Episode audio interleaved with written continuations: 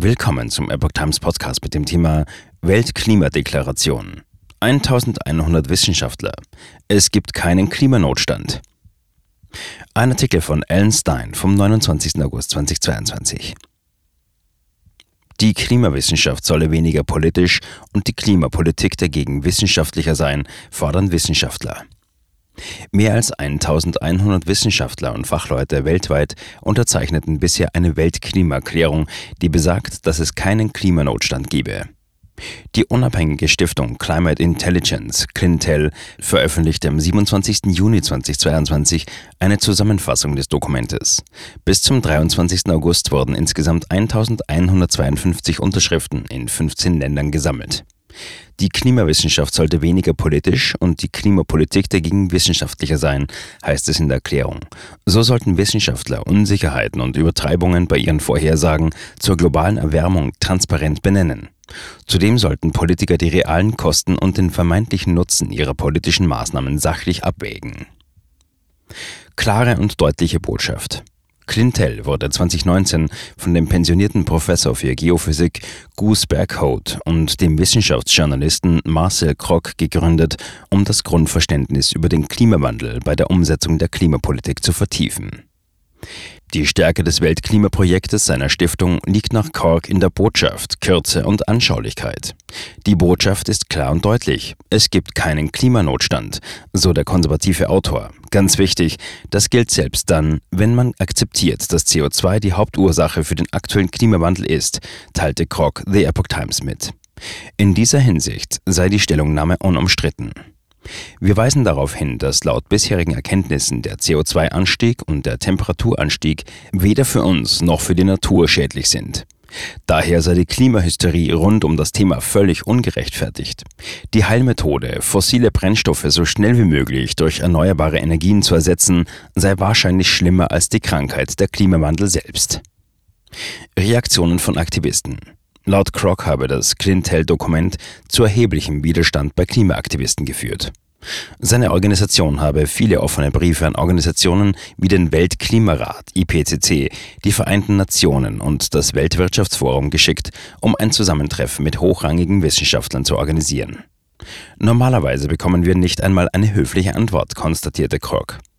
Aktivisten mögen unsere Weltklimastudie aus dem einfachen Grund nicht, weil sie immer behaupten, es gäbe einen 97% oder 99% oder 99,9% Konsens über das Thema.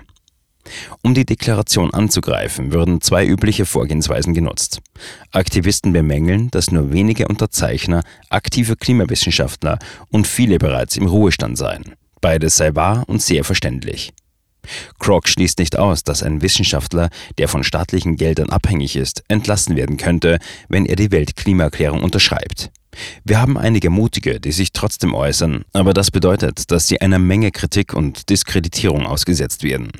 Direkte Auseinandersetzungen mit den Aktivisten seien selten. Kluft zwischen Realität und Klimamodellen. In der Weltklimaerklärung kommen Experten zu dem Schluss, dass die Erkenntnisse über den Klimawandel bei weitem nicht ausgereift seien. Außerdem zeige das Geologische Archiv, dass das Klima der Erde schon so lange in Bewegung sei, wie der Planet existiere. Daher ist es keine Überraschung, dass wir derzeit eine Erwärmung erleben. Die Erwärmung wird sowohl durch natürliche als auch durch menschenverursachte Faktoren verursacht. Die Welt habe sich deutlich weniger erwärmt, als auf Grundlage der modellierten anthropogenen Einflüsse vorhergesagt worden sei.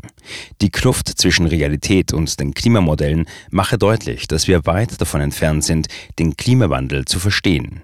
Klimamodelle besitzen viele Mängel und seien unbefriedigende politische Instrumente.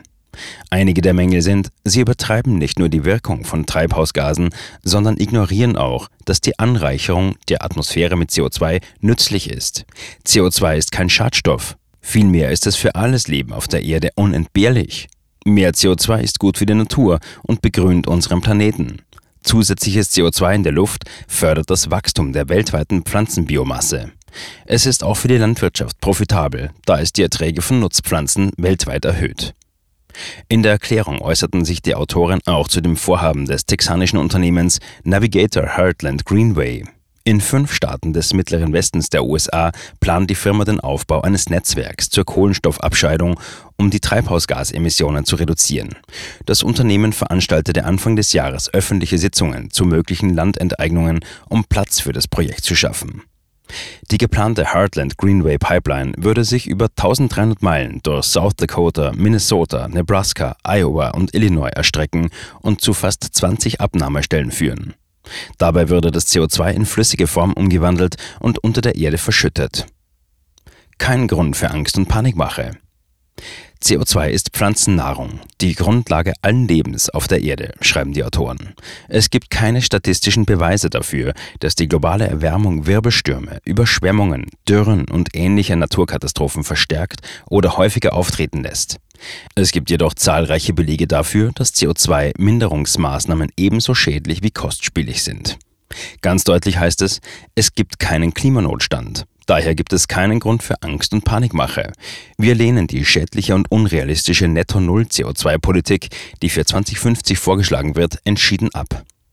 Sie fordern, dass die europäischen Staats- und Regierungschefs bei ihrer Klimapolitik die wissenschaftlichen und wirtschaftlichen Realitäten respektieren sollten. Den Ergebnissen eines Klimamodells zu glauben, bedeutet, das zu glauben, was die Programmierer in das entsprechende Modell eingegeben haben. Genau das ist das Problem der heutigen Klimadiskussion, in der Klimamodelle eine zentrale Rolle spielen. Ihr Fazit. Die Klimawissenschaft ist zu einer Diskussion verkommen, die auf Überzeugungen und nicht auf solider selbstkritischer Wissenschaft basiert.